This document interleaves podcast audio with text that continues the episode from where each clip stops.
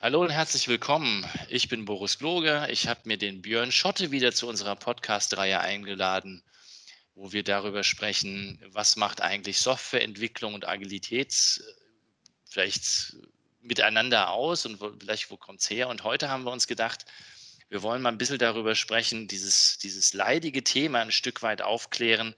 Muss der Product Owner eigentlich technisches Know-how haben? Also sollte der zum Beispiel Ahnung von Softwareentwicklung ich habe ja ein dezidiertes Verständnis. Ich behaupte dir, dass ein Product Owner, der keine Ahnung von Technologie ist, hat auch keine Ahnung davon haben kann, wie ein Produkt gebaut werden muss. Aber damit bin ich ja in der agilen Szene auf weiter Flur fast alleine. Aber ich dachte, der Björn hat vielleicht auch eine Idee dazu. Hallo Björn, schön, dass du da bist. Hallo Boris, danke, dass ich hier sein kann.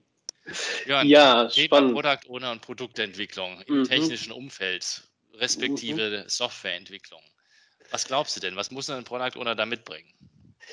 Ja, also ein, ich glaube, fangen wir mal äh, so im Ausschlussverfahren an. Ich glaube, ein ganz, ganz tiefes technisches Verständnis sollte er vielleicht nicht unbedingt mitbringen, weil da ja immer so ein bisschen die Gefahr dann äh, da ist, dass er selber in seinem Kopf sich schon Lösungen überlegt, die er dann vielleicht unbewusst auch im Rahmen der ähm, der User Stories dann entsprechend dem Team vorgibt. Also du hast ja normalerweise diese klassische Unterscheidung so ganz nach Lehrbuch.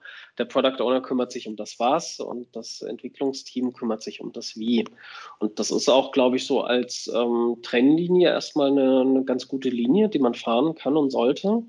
Trotzdem sollte der Product Owner ein gewisses Grundverständnis haben für, für Technik oder Technologie. Das heißt, ähm, versuchen zu verstehen, was heißt es denn jetzt, wenn ich irgendwie Cloud Services ähm, baue? Was bedeutet es denn, ähm, wenn ich irgendwie mit Material UI und anderen Frameworks entsprechend hantiere, mir ein Designsystem entsprechend aufbaue, warum manche Sachen vielleicht auch etwas länger dauern oder das Entwicklungsteam die Dinge vielleicht anders schätzt, als ich sie selber in meinem Kopf tatsächlich einschätzen würde. Also ich glaube, so ein so ein gewisses Grundverständnis und auch eine, ähm, ich würde mal sagen, gesunde Neugier auf das Thema Technologie und Technologieverständnis sollte schon mit enthalten sein. Wie siehst du das? Also ich sehe es ähnlich, ich, ich würde sogar ein Stück weitergehen. Also ich gebe dir vollkommen recht, ähm, ein Product Owner sollte jetzt nicht der bessere Techie sein als ein Team. ja. Weil in, aus, aus meiner Erfahrung heraus hat sich das immer wieder als Nachteil erwiesen, weil historisch war es ja so, dass die besseren Techies die Product Owner geworden sind in den meisten großen Softwareentwicklungsteams. Äh, und die kamen meistens auch noch aus der Historie heraus, dass die fünf Jahre lang den eigenen Framework, das eigene Produkt da gebaut hatten und plötzlich, die wussten halt alles. Und die waren die einen, die mhm. wussten halt alles. Und deswegen haben sie in Teams eigentlich keine Luft zum Atmen gelassen. Und da war die Erfahrung immer, wenn die dann gegangen sind aus irgendeinem Grund, dann haben die Teams plötzlich richtig gut performt, weil ihnen keiner mehr gesagt hat, wie die, wie die, wie die Softwareentwicklung zu bauen ist ich, ich habe immer so diesen Vergleich, obwohl ich ja kein, nicht aus der Branche komme, aber der, es gibt in, der, in Deutschland gibt es die klare Ansage, es gibt einen Architekten, es gibt einen Bauingenieur. Ja. Der Architekt darf nicht ohne den Bauingenieur arbeiten, aber der Bauingenieur darf halt auch kein Haus planen. Ja. Und das ist total lustig, weil der Architekt hat, muss Ahnung von den Materialien haben, also er muss wissen, was der Unterschied zwischen Eisen und Holz ist und, und wie, die, wie die Koeffizienten da sind. Aber es der, der darf nie die Statik berechnen. Darf er einfach nicht. genau. Und ich finde diesen Vergleich fand ich immer so gut. Ja, du kannst als Architekt ja keine Glaskuppel wie über den Reichstag setzen, wenn du keine Ahnung hast, ob das mit Glas überhaupt geht. Mhm. Ja.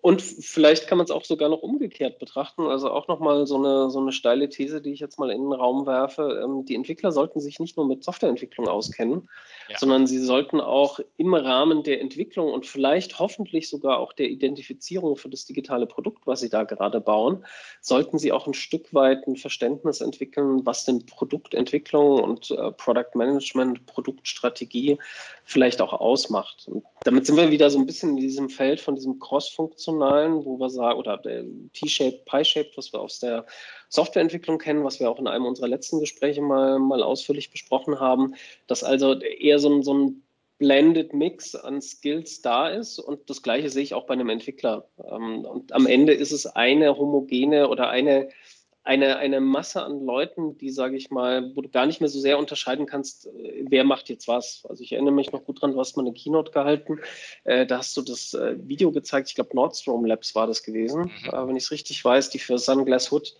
ähm, eine Mobile-Software gebaut haben, äh, wo ja die steile These war, Product Owner braucht man ja eigentlich nicht, weil fähige Entwickler können auch in die Interaktion mit dem Kunden gehen. Und genauso sehe ich das auch umgekehrt, dass wenn du einen Product Owner hast, der braucht ein gewisses Grundverständnis, jetzt nicht nur für Produktentwicklung, Produktstrategie, Emotionalität, ähm, Empathie für den User, sondern auch tatsächlich ähm, was geht denn eigentlich technisch oder was könnte gehen und hat dafür natürlich seine Berater, nämlich das Entwicklungsteam, aber sollte jetzt nicht wieder Ochs vom Berg stehen, wenn jetzt das Entwicklungsteam irgendwas über ähm, Micro-Mini-Services oder ähm, die neuesten Technologien im Mobile-Umfeld zum Beispiel erzählt. Ja, ich, ich glaube sogar, dass es zwingend notwendig ist, dass der Product Owner so weit technisch anhört, weil weil du ja technische Lösungen baust. Wenn du nicht verstehst, was Cloud Services macht und was damit gehen mhm. könnte, kannst du ja kein Produkt bauen.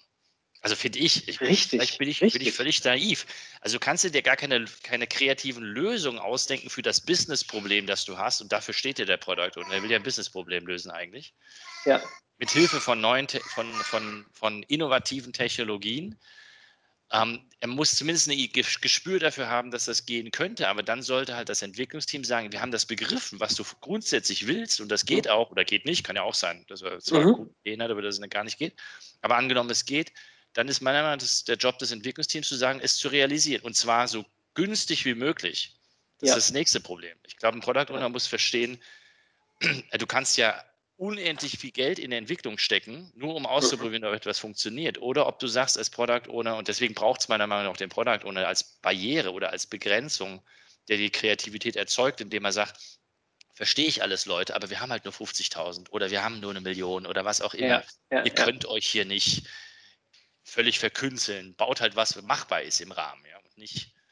Ja, äh, also äh, so wie du es beschreibst, es muss ein Spannungsfeld erzeugt werden. Also ich glaube, die, die beste kreative Zusammenarbeit in so einem Team ist einerseits, wenn der Product Owner sich tatsächlich als Teil des Teams begreift und nicht ja. sich als ich bin der Auftraggeber, ihr seid mein, meine Auftragnehmer, meine, meine Umsetzer ähm, begreift, sondern wirklich auf Augenhöhe mit dem äh, Produktentwicklungsteam kommuniziert, weil er eben Stichwort äh, Theorie, Literatur und Co., ja Teil des Produktentwicklungsteams ist. Er ist ja nicht separiert, egal was genau. die organisatorischen Voraussetzungen sagen, ob er eine ganz andere Abteilung ist oder ob du so ein klassisches Verhältnis hast, Product Owner beim Kunden, Entwicklungsteam beim Dienstleister, sondern die, die beste Art und Weise der Zusammenarbeit ist, wenn du dich wirklich dann auch als ein Team fühlst und so wie du beschreibst, der Product Owner sollte ein, ein Spannungsfeld öffnen, in dem er sich bewegen kann, zusammen mit seinen Umsetzern sozusagen. Und dafür braucht es eben dieses technische Verständnis. Und das, was du gerade gesagt hast, mit,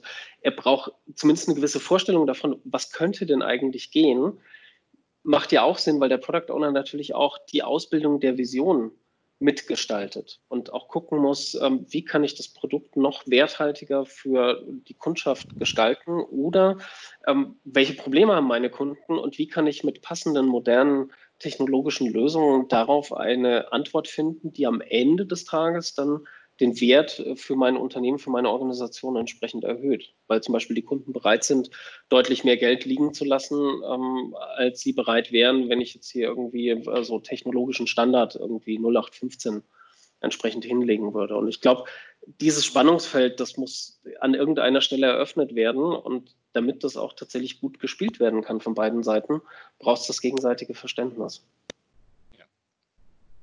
Das, das konterkreiert aber das, was ähm, aus meiner Sicht heraus leider ja passiert ist, dass man in den letzten, ich weiß nicht, ob das mittlerweile anders ist, aber was ja ein Stück weit passiert ist, dass, dass viele Teams gesagt haben, der Product Owner muss uns einfach, den Henrik Nieberg nennt das so löffelweise füttern, nicht?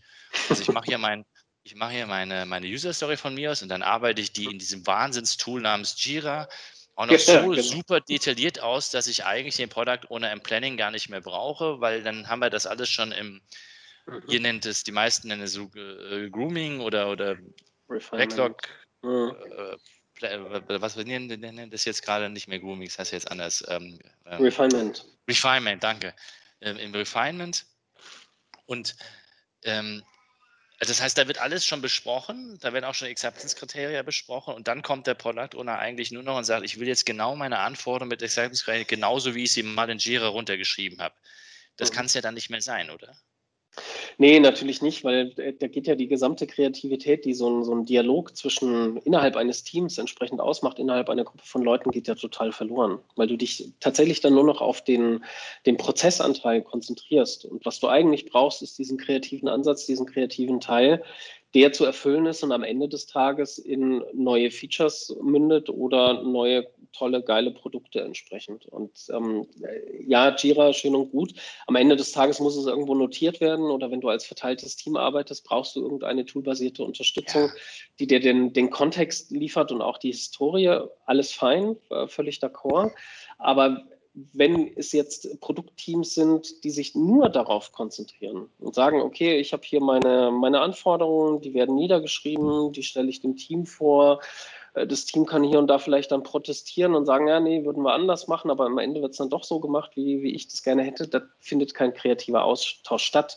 Und Kreativität entsteht durch Reibung. Reibung bedeutet, Konflikte innerhalb eines Teams, soziale Spannungen zu generieren und diese auch auszuhalten. Deswegen zum Beispiel, äh, jetzt wo wir gerade drüber sprechen, wenn ich so an Soziokratie und so weiter denke, mhm. diese ganzen Modelle haben ja Spannungsgenerierung und äh, Spannungsbehandlung ja in ihren Modellen mit integriert. Also wenn du an äh, Governance- und Taktik-Meetings zum Beispiel denkst, ähm, die es da gibt in den, den ganzen Organisationsmodellen, da ist das ja ein, ein fester Bestandteil der Kultur oder der, äh, ja, der Kultur der Zusammenarbeit. Und so etwas braucht es auch in einem Team, dass also wirklich Spannungen gezogen werden von jeder Seite, vom Product Owner und auch vom Entwicklungsteam. Und das bedeutet wiederum aus meiner Sicht die Anforderung an ein Entwicklungsteam, dass es sich in irgendeiner Form mit dem Produkt identifizieren kann, dass es mitarbeiten möchte, dass es mehr machen möchte, als nur Codes zu schreiben. Und umgekehrt ein, ein Product Owner, der äh, tatsächlich sich auch für Technologie in irgendeiner Form interessiert, also der muss kein Coder sein, der äh, muss jetzt nicht irgendwie Docker installieren können und in AWS äh, mal schnell 20 äh, Images hochspinnen, aber ein gewisses Grundverständnis von Technologie haben und ganz wichtig, die Systemumgebung, nämlich die Organisation, muss diesen, diese Möglichkeit der Spannungserzeugung und Spannungsbehandlung, also dieser Kreativität, auch zulassen können. Ja, da sind viele Organisationen meines Erachtens nicht darauf vorbereitet, weil sie wirklich nur auf diesen Prozesscharakter entsprechend schauen. Ja, und weil sie nicht, weil sie, weil ich weiß nicht, das hatte mit meiner Meinung nach mit, mit Agile oder Scrum und Kanban und sonst was alles überhaupt nichts zu tun. Das war schon so, als ich noch klassischer Projektmanager war.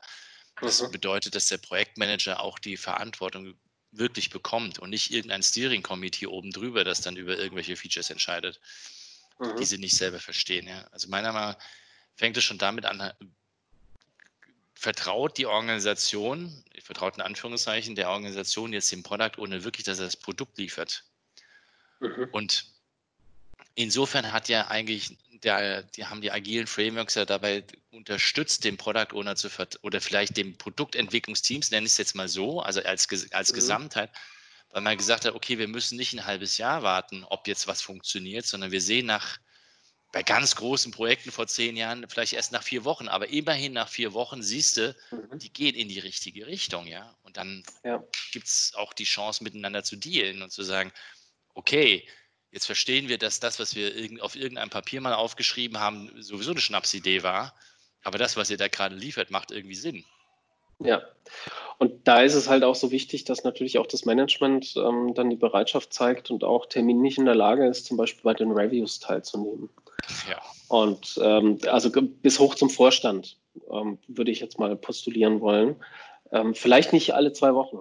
Also aktuelles ja. Buchbörse ist ja tatsächlich alle zwei Wochen, aber vielleicht dann doch äh, einmal im Monat oder alle zwei Monate, dass man tatsächlich mal eine Stunde Zeit investiert und am Review entsprechend teilnimmt, um zu sehen, wie entwickelt sich auch das Produkt entsprechend weiter. Und ich glaube, auch da kommen dann, kommt dann Freude auch auf, wenn man sieht, so, hey, da gibt es ein paar neue Features und die machen viel Spaß und wir wissen aus dem User-Feedback, dass den Leuten die Features gefallen und ähnliche Geschichten, anstatt tatsächlich eher sich zurückzuziehen und zu sagen, okay, wir müssen jetzt Pakete definieren die sich die, die Product Owner dann aus irgendwoher aus den Fingern saugen, weil die Pakete über die nächsten sechs Monate gehen und du ja eh nicht weißt, was ist in sechs Monaten. Wer weiß das heutzutage schon? Also Agilität bedeutet ja auch Veränderlichkeit im Ziel zuzulassen und zu sagen, okay, ähm, wir haben zwar eine Vorstellung davon, wo es hingehen sollte, aber wir sind auch offen davon, äh, dafür, wenn es um 20 oder 30 Grad nach links oder nach rechts entsprechend geht. Du, aber jetzt, ähm, vielleicht ist das zu speziell, aber ihr habt ja genau das Verhältnis als Organisation, die als Dienstleister für andere Unternehmen arbeitet. Mhm. Wie bekommt ihr denn dieses Spannungsfeld hin, dass ähm, ihr sicherlich natürlich wahrscheinlich auf der anderen Seite mit den einen oder anderen Kunden habt, der sagt, ich will wissen, was der Spaß kostet und mhm. was kriege ich? Mhm. Und gleichzeitig diese Kreativität zuzulassen. Habt ihr da einen, einen, für euch einen Weg gefunden, der gut funktioniert? Ja, äh, die Antwort äh, muss ich auf mehreren Ebenen geben. Also zum einen schauen wir, dass wir auch die Zusammenarbeit zwischen Kunde und Dienstleister ähm, regelmäßig auf den Prüfstand stellen. Also quasi analog wie ein Projektteam eine Retrospektive regelmäßig macht, machen wir auch ein Kaizen auf die Kunde-Dienstleister-Beziehung. Das heißt, wir gucken in regelmäßigen Abständen alle sechs bis acht Wochen, versuchen wir uns zu Gesprächen zu treffen und am Puls der Zusammenarbeit sozusagen zu fühlen. Da haben wir für uns intern so eine Art Leitfaden, wo wir versuchen herauszufinden, ähm, was ist dem Kunden wichtig, hat er das Gefühl, dass wir sein Business verstehen und ähnliche Geschichten. Das ist so, wenn man im Projekt drin ist oder in, in der Kooperation der Zusammenarbeit. Also ich wähle eigentlich viel lieber den, den Begriff Kooperation Zusammenarbeit, weil wir in der Regel nicht einfach nur für ein Projekt ähm, geheuert werden, werden, sondern tatsächlich, wenn ein Kunde äh, wirklich auch sagt, okay, er sucht einen, einen, wichtigen strategischen Partner, mit dem er gerne auch über längere Zeit ähm, zusammenarbeiten möchte.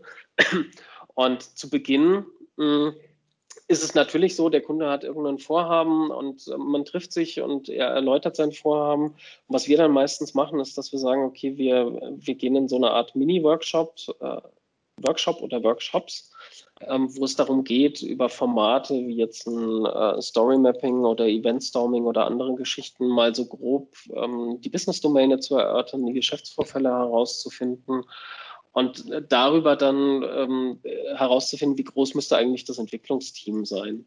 Und mhm. aus Erfahrung heraus können wir sagen, naja, du müsstest eigentlich mindestens so und so viele Monate investieren und das multipliziert mit dem Pricing, was wir haben, ergibt dann die Mindestinvestitionssumme, die du budgetieren solltest ähm, mhm. an der Stelle. Was wir nicht machen, grundsätzlich nicht, sind Festpreise, weil das einfach nicht zu komplexer, veränderlicher Softwaretechnologie heutzutage passt. Und ähm, dann vereinbart man meistens, dass man zusammen in ein Projekt geht. Es gibt dann frühzeitige Abbruchkriterien, die wir vertraglich ähm, fixieren, weil wir uns tatsächlich darauf konzentrieren wollen, geile Produkte zu bauen. Das heißt, wir haben Entwickler, die auch für Produkte brennen. Und deswegen ist es uns so wichtig, auch schon frühzeitig in Strategien des Kunden eingebunden zu sein. Das heißt also, dass ein Kunde uns nicht nur sagt, ich brauche jetzt die und die Features, sondern uns auch erläutern kann, wie die Vision seines Produkts ist. Mhm.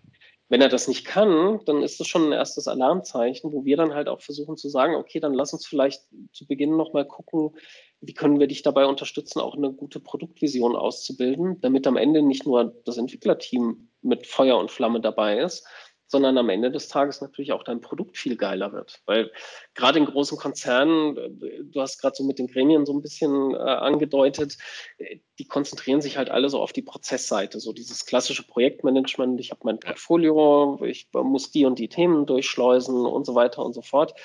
Da kann ja kaum Begeisterung und Kreativität entstehen.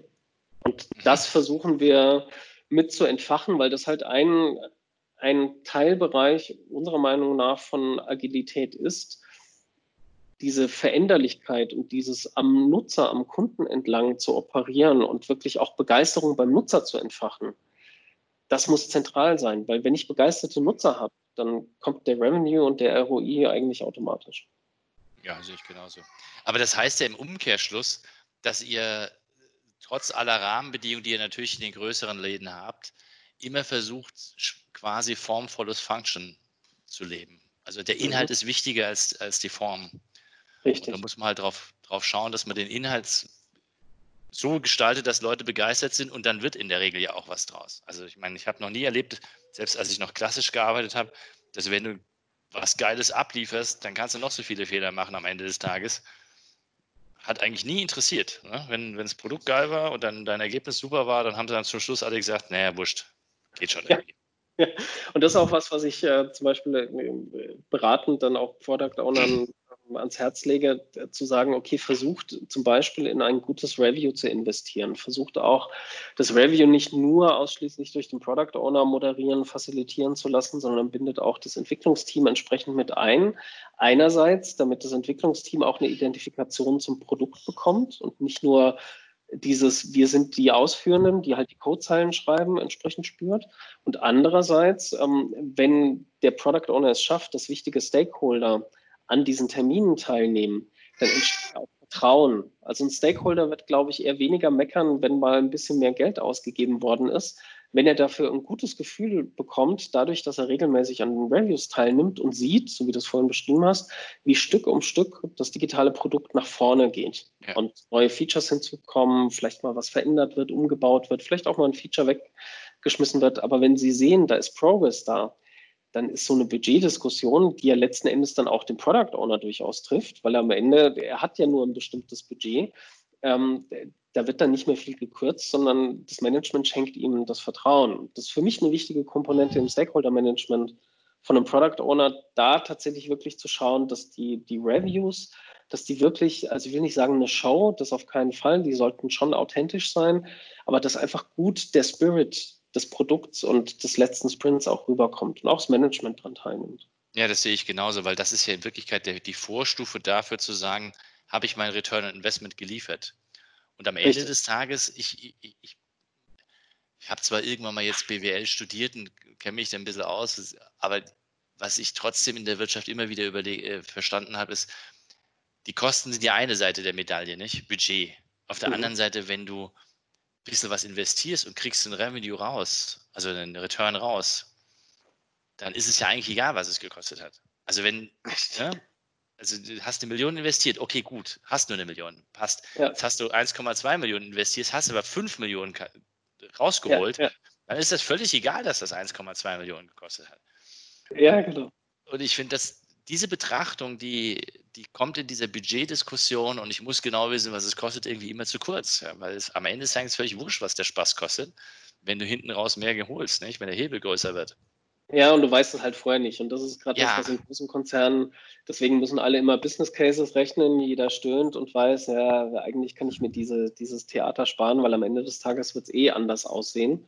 Ja. Und ich glaube, die Sicherheit, die sich im Management daraus ziehen kann, ist genau dieses iterative Arbeiten. Und eigentlich, so wie du es vorhin gesagt hast, wenn wir diese Iterationen betrachten, das heißt, wir haben alle zwei Wochen haben wir Checkpoints, wo wir gucken können, ob das in die richtige Richtung geht, beziehungsweise ein vielbeschäftigter Manager, wenn der alle vier Wochen mal reinschaut und sich anguckt und demonstrieren lässt, wo geht die Reise hin, das ist doch viel, viel wertvoller, als wenn ich sage, ich mache jetzt hier einen Business Case, der wird schön gerechnet, wird abgesegnet und nach sechs Monaten gucke ich als Manager drauf, hat es jetzt geklappt oder nicht so viel, viel besser und ich kann viel mehr gestalten und auch eine Kurskorrektur herbeiführen als Management, wenn ich mich tatsächlich nah an, an das Geschehen sozusagen äh, ranwanze und ähm, einfach mitverfolge, wie die Reviews zum Beispiel laufen. Und für einen Product Owner wiederum ist es natürlich auch eine, eine gute Gelegenheit, dann vielleicht auch an Zusatzbudget zu kommen, weil wenn das Management sieht, hoppla, der ROI, äh, der stellt sich vielleicht sogar frühzeitiger heraus, ähm, da kann ich mehr, mehr Hebel generieren, dann ist auch das Management natürlich bereit, mehr, mehr Portemonnaie entsprechend äh, zu öffnen an der Stelle. Lass uns noch eine Frage äh, vielleicht beleuchten, weil die auf mhm. die, äh, das ist ja dann eigentlich hinaus. Wir haben gesagt, der Product Owner braucht technisches Know-how. Mhm. Was aber meiner Meinung nach zu kurz, kurz kommt, und das ist das, was wir jetzt gerade beleuchten, ist die Fähigkeit des Product Owners auch diesen Return on Investment, also in, in Business Opportunities zu denken. Ja. Ich weiß nicht, wie die das, also ich habe viele Product Owner erlebt, das waren halt Verwalter, ohne das jetzt ihnen mhm. ankreiden zu wollen, aber mhm. die haben halt Backlogs verwaltet. Die mhm. haben nicht Business generiert. Also die haben nicht so mhm. gedacht wie ein echter Unternehmer. Wie siehst du das? Äh, sehe ich genauso. Und die Frage ist natürlich Henne-Ei-Problem. Äh, ist das Problem die umgebende Systemorganisation, ja. die es nicht zulässt, dass ein Product Owner vielleicht so denken kann oder will oder sich vielleicht auch ausprobieren kann?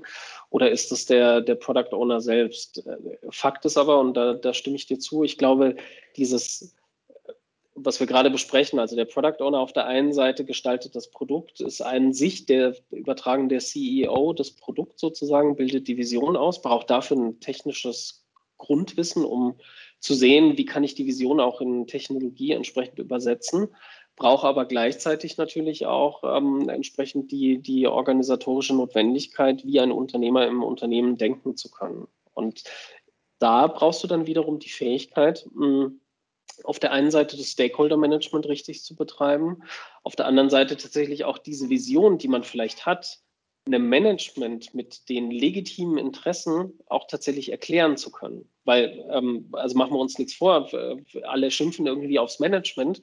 Natürlich haben die berechtigte Ansichten und berechtigte Anforderungen. Und äh, jemand, der ein Millionenbudget investiert, selbstverständlich möchte der wissen und hat ein Recht darauf zu erfahren, ähm, wie es dem Produkt geht, wie weit es ja. ist wo der ROI ist und so weiter. Und ich glaube, das ist dieser Tanz mit der Organisation, der, der da durchgeführt werden muss. Und das setzt wiederum, sage ich mal, so ein bisschen nicht nur diese unternehmerische Vision voraus, sondern auch ein bisschen auch Grundlagen, was jetzt Business-Themen betrifft, vielleicht auch BWL, Business Case-Rechnung und so weiter. Und eben noch das technologische Know-how. Und ich glaube, wenn das alles zusammenkommt im Skillset und in der Art und Weise, wie ich sowohl mit dem Team als auch mit ähm, dem Stakeholdern kommunizieren kann und sie auf die Reise des Produkts quasi mitnehmen kann, sodass alle begeistert und das Feuer entfacht ist, dann kann das, glaube ich, ein gutes Produkt dann auch werden an der Stelle. Weil alle dann mit dabei sind und an ja. einem Strang ziehen. Weil der Product Owner ist nicht der Supermann, der jetzt alle Skills hat und äh, alleine nach vorne rennt, sondern ich sehe den eigentlich mehr so als Integrator verschiedener Bedürfnisse und Interessen. Ist ein ziemlich facettenreicher Job, wenn man ja. das so anhört. Aber es macht ja, vielleicht auch spannend. Ja, definitiv. Björn, vielen Dank. Ich habe wieder gerne. viel gelernt, ähm, wir und unsere Zuhörer. Danke fürs, äh, für deine Zeit und lass uns einfach das nächste Mal wieder ein spannendes Thema finden. Sehr gerne. Vielen Dank. Von mir aufs nächste Mal. Bis dann. Ciao. Ciao.